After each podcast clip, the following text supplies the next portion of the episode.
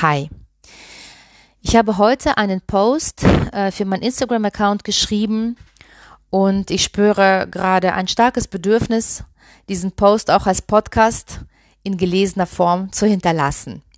Also, es geht darum, wie der Kreislauf der Wiedergeburten im Buddhismus in unserem Leben stattfindet. Das zentrale Thema im Buddhismus ist das Leid des Menschen. Ein gläubiger Buddhist achtet auf sein Karma. Karma ist der Sanskrit-Ausdruck für Handlung, Tat. Das heißt, er versucht, also der Mensch versucht Gutes in diesem Leben zu tun, damit er im nächsten Leben auf eine höhere Bewusstseinsstufe kommt. Und so, Zyklus um Zyklus, durch das Erlangen immer höherer Bewusstseinsstufen, nähert er sich dem Nirvana. Nirvana ist die Befreiung von den ewigen Wiedergeburten. Ein vollkommener Zustand, wo es kein Leid mehr gibt, sondern vollkommenes Einssein mit der Ganzheit, dem Universum. Was hat der ewige Kreislauf der Wiedergeburten mit dir und mir zu tun? Jetzt wird es wirklich interessant. Der ewige Kreislauf der Wiedergeburten ist jeden Tag jeder Tag, an dem wir wach werden, nach dem kleinen Tod, dem Schlaf. Jeden Tag erfahren wir die gleichen Situationen, die uns Leid bereiten.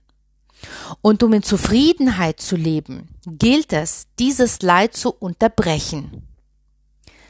Das ist für mich der wahre Kern hinter dem Begriff Kreislauf der Wiedergeburten.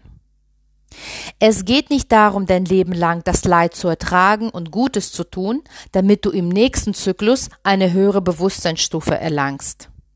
Diese höhere Bewusstseinsstufe kannst du jeden Tag erreichen, sobald du dich ein Stückchen mehr erkennst.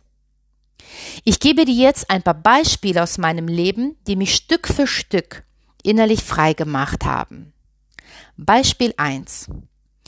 Vor vielen Jahren habe ich mich entschieden, dass ich auf Gold und Juwelen in meinem Leben verzichten möchte. Was war der Auslöser? Ich habe einen eines Tages einen wertvollen goldenen Ohrring zu Hause verloren. Wie eine Verrückte habe ich ihn zwei Tage lang gesucht und auch noch Gott um Hilfe gebeten. Am Ende ist der Ohrring aufgetaucht, aber ich war so erschöpft. Erschöpft von diesem Leid, Sorgen, Selbstvorwürfen, Enttäuschung über meine eigene Nachlässigkeit. Nie wieder wollte ich so etwas nochmal erleben.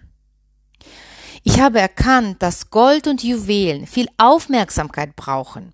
Ich muss auf sie aufpassen und ich will das nicht. Ich will frei sein.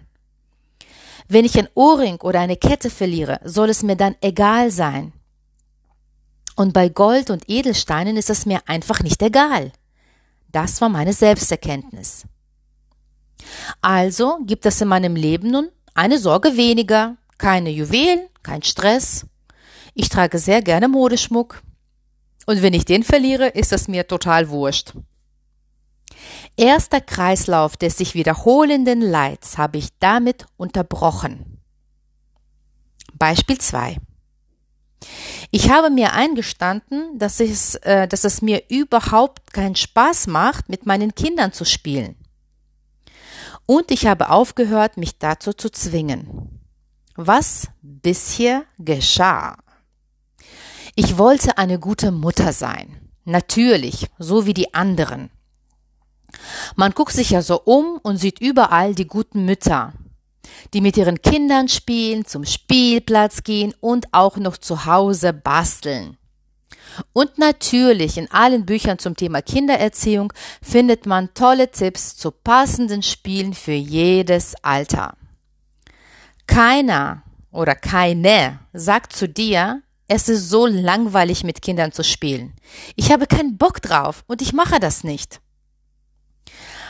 Also habe ich mich schön gezwungen, mich mit meinen Kindern zu beschäftigen und war dann den ganzen Tag aggressiv. Schnell habe ich dann bei passender Gelegenheit jemanden angeschrien, mein Kind oder den Mann, aus ganz banalen Gründen. Eine super Stimmung war das damals, besonders meine. Als ich erkannt habe, dass mich das Spiel mit den Kindern unglücklich macht, und sich das einzugestehen hat wirklich einige Jahre gedauert, weil ich ja dann auch noch zugeben musste, dass ich eine Rabenmutter bin. Als ich mir das eingestanden habe, habe ich damit aufgehört. Ein weiterer Kreislauf der Wiedergeburt meines Leidens ist nun unterbrochen. Ich spiele nicht mehr mit meinen Kindern. Sie haben gelernt, mit sich selbst zu spielen. In unserer Familie herrscht seitdem viel mehr Harmonie und Freude. In der buddhistischen Lehre führt der Weg zur Befreiung vom Leid nur durch Selbsterkenntnis. Es geht um innere Freiheit. Die Freiheit von Ballast, der dich unten hält und dich daran hindert, deine Flügel auszustrecken. Zu diesem Ballast gehört alles, was in uns negative Gefühle auslöst. Neid, Gier, Ängste, Eifersucht, Sorgen, Enttäuschungen, Ungerechtigkeit. Als letztes Beispiel möchte ich dir das Trading aufführen. Ich habe vor einigen Jahren eine Weile mit Devisen getradet. Forex. Ich dachte, es macht mir Spaß, bis ich mir eingestanden habe, dass diese Tätigkeit nur meine Gier bedient. Ich war beim Traden aufgeregt, angespannt und süchtig. Süchtig nach diesem Kick, Geld zu machen. Und im nächsten Moment war ich total enttäuscht, dass ich wieder Geld verloren habe. Denn das passiert nun mal beim Traden. Das war ein tägliches Hoch und runter. Nach wenigen Monaten habe ich dann mit dem Traden aufgehört, weil ich das, weil das Gefühl der Gier in meinem Leben plötzlich einen festen Platz eingenommen hat. Und das ist ein ganz schreckliches Gefühl. Ich wollte es nicht mehr fühlen. Damit war auch dieser Geburtenkreislauf des Leidens zerschnitten und mein Leben hat wieder ein weiteres Stück an Lebensqualität gewonnen. The End. Das war mein äh, Post, äh, den du auch nochmal nachlesen kannst auf meinem Account auf Instagram nargisa.medeo. Ich freue mich auf dein Feedback.